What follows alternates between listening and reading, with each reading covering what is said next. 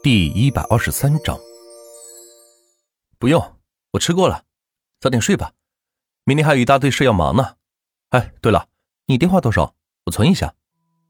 万钱换了双拖鞋，掏出手机问道：“若不是没有留守的电话，刚才吃饭时就给他打电话，让他过来一起吃饭了，顺便可以介绍圆圆他们认识一下自己的新助手。”呃，钱哥，我没有手机。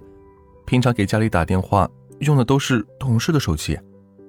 刘守低着头说道，似乎是一件很丢人的事情。万钱没有想到，刘守居然没有手机，看来这小子对自己太苛刻了，几乎把赚到的所有钱都寄了回去。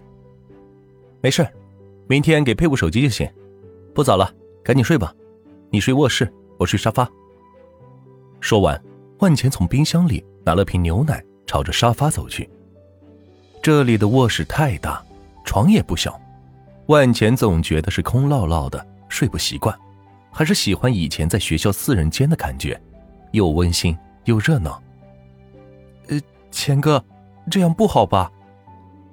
刘守不好意思的说道，没想到自己的老板居然自己睡沙发，让他睡卧室，让他觉得挺不自在的。没事儿。不用矫情，我习惯了，去睡吧。万钱打开电视和空调，悠哉悠哉的躺在沙发上，准备看些新闻再睡。刘守见状也不好再说什么，朝着次卧走去。虽然万钱这样说，但也不好意思占了主卧。睡了吗？吴梦轩突然发了条微信说道：“啊，还没有，怎么了，女神？这么晚还不睡？”难道是想我了？万钱打字说道：“哼，臭美，谁想你了？”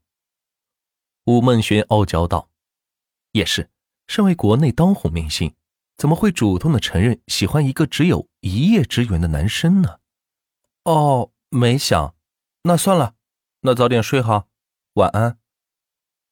万钱欲擒故纵道：“他感觉得出来。”吴梦璇对自己是有那么点意思，只是碍于面子不好承认，所以打算逗逗他。你，哼，晚安，以后不要再理我了，拉黑。吴梦轩发来一段气话，想要引起万钱的注意。哎呀，我错了，我的女神啊，这么晚到底什么事呢？说出来，哥帮你解决。万钱在网上查过吴梦轩的资料。显示的年龄比他小一岁，只是不知道网上的信息准不准确。切，就你还自称哥哥呢，说不定本小姐还比你大呢，你个臭弟弟！哼。万浅在聊天信息中说了自己真实的出生年月日，停了好一会儿，吴梦轩才发来信息嘲笑道：“ 原来你大三刚毕业呀，没想到还是个专科生。”哈哈哈哈。哎呀，专科生怎么了？照样收硕士博士为我打工。万钱不服气道：“自从有了钱，他对学历的认知发生了些变化，觉得学历不是衡量一个人的唯一指标。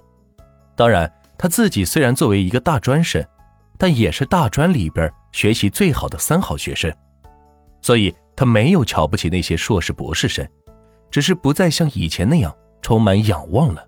”嘿嘿，你有钱，你是土豪行了吧？那好吧，我上学早，今年才大四，实际年龄确实比你小一岁。你还在上学？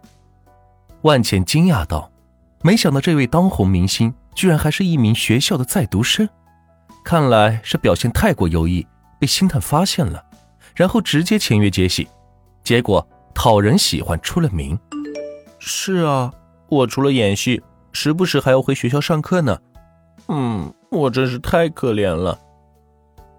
嗯，那你这确实挺忙的，怎么不找个男朋友陪陪你呢？万茜问出了自己一直想要问的话，看看对方会怎么回答。我我还小呢，我妈让我大学毕业之后再谈朋友。吴梦轩直接说道，没想到一位当红明星的爱情观这么落后，要知道。现在大学谈恋爱都已经是种普遍现象了，更别说他是一位已经步入社会的成年人了。可能也是经纪公司这方面的要求吧，毕竟要打造一种偶像身份，若是有恋情的话，可能会掉粉。不过听到吴梦轩这样的回答，万茜心里有些失落，看样子是自己太心急了。哦，这样啊，嗯，那好吧，没看出来，阿姨的观念还挺保守的。嗯，那啥，我有点困了，你也早点休息吧，改天聊。说完，万茜把手机充上电，闭上眼，回想起那天晚上在湖面上与吴梦轩的良辰美景，竟渐渐的睡着了。吴梦轩似乎感觉到了万茜的失落，也没有多说什么，关掉手机，看着天花板，不知道在想些什么。第二天一早，刘守拿着扫帚、拖把，开始在家里打扫卫生。万钱则被他刷拖把的声音给吵醒。哦，啊，起这么早啊！万钱坐起身来，揉揉眼睛说道：“早啊，钱哥，厨师已经做好饭了，我这闲的没事，就扫扫地啥的。”刘守站直身体，笑着说道：“这些工作在餐厅里做的多了，每天到饭店第一件事就是打扫卫生，清洁的标准。”就是面条放在地上，要自己能够捡起来吃掉，可见餐厅对于卫生的要求有多高。啊，不用了，今后咱们搬到酒店去住，那里有保洁有吃的，离市区还近。万钱站起身来，伸了个懒腰，说道，然后来到餐桌前，大快朵颐的吃了起来。自从有了私人厨师，万钱的胃口大开，每顿都要吃不少的东西。钱哥，咱们今天做些什么？刘叔拖完地，将拖把放到卫生间，回到客厅问道：“既然被万钱给聘用，自然是要发挥点作用才行。”嗯嗯，不急，先去给你配些装备。”万钱嚼着酱肉包说道：“这个时代，没个手机可不行，联络起来太不方便。”呃，钱哥，那从我的工资里扣吧。嗯，别买太贵啊。刘守不好意思的说道，在他的观念里，这些东西都是要自己准备的，可是自己实在负担不起，所以只好麻烦万钱代为购买。不过一定不能让万钱免费赠予。万钱一听乐了，还从未有人对他提出这样的要求。哎呀，不用，就当哥哥送你了。万钱将杯子里的牛奶一饮而尽，站起身说道。吃完这么多高能量的食物，一天都觉得精神满满。这就是有钱人慢慢与一般人拉开距离的地方。嗯，不行不行，我妈教育我不能随意的接受别人赠予的东西，一定要偿还的。刘守赶紧解释道：“从小就被母亲教育，不能随便拿别人的东西，不能无缘无故接受别人的东西，这些他都深深的记在心里。进入社会后。”也是这样做的。至于为什么，他从来没有问过，也没有想过，反正照做就是。我也是别人吗？万千没想到留守这么坚持原则，